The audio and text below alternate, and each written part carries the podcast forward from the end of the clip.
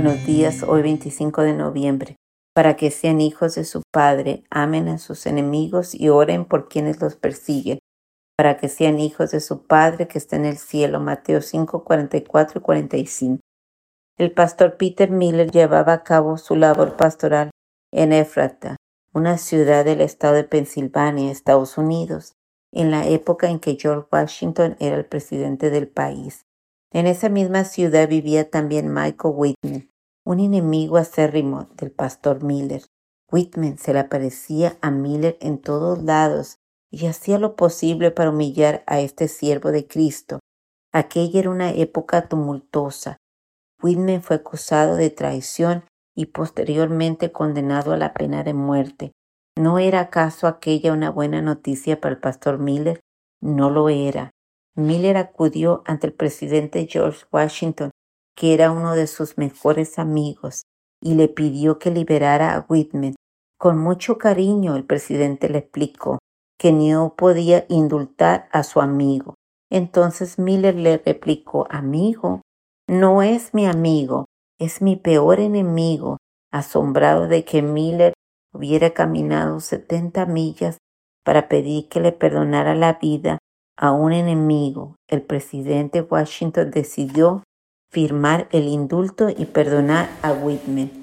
El pastor Miller asumió para sí los peros de Jesús en el Evangelio de Mateo. Vemos que el Señor presentó una serie de antítesis y una de ellas es esta. Ustedes han oído que se dijo, ama a tu prójimo y odia, odia a tu enemigo. Pero yo les digo, amen a sus enemigos y oren por quienes les persiguen, para que sean hijos de su Padre que está en el cielo. Mateo 5, 43 y 45. La primera parte del versículo 43. Ama a tu prójimo como a ti mismo. Está en las escrituras, en Levítico 19, 18. Pero la segunda, odia a tu enemigo, había sido agregada a fin de darle categoría divina a una proporción humana en el siglo V antes de Cristo.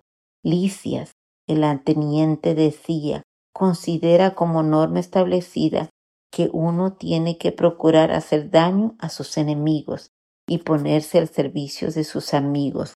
A esa tendencia tan natural en nosotros de odiar a nuestros enemigos, Jesús le pone un pero y nos hace una propuesta que desafía a nuestra lógica.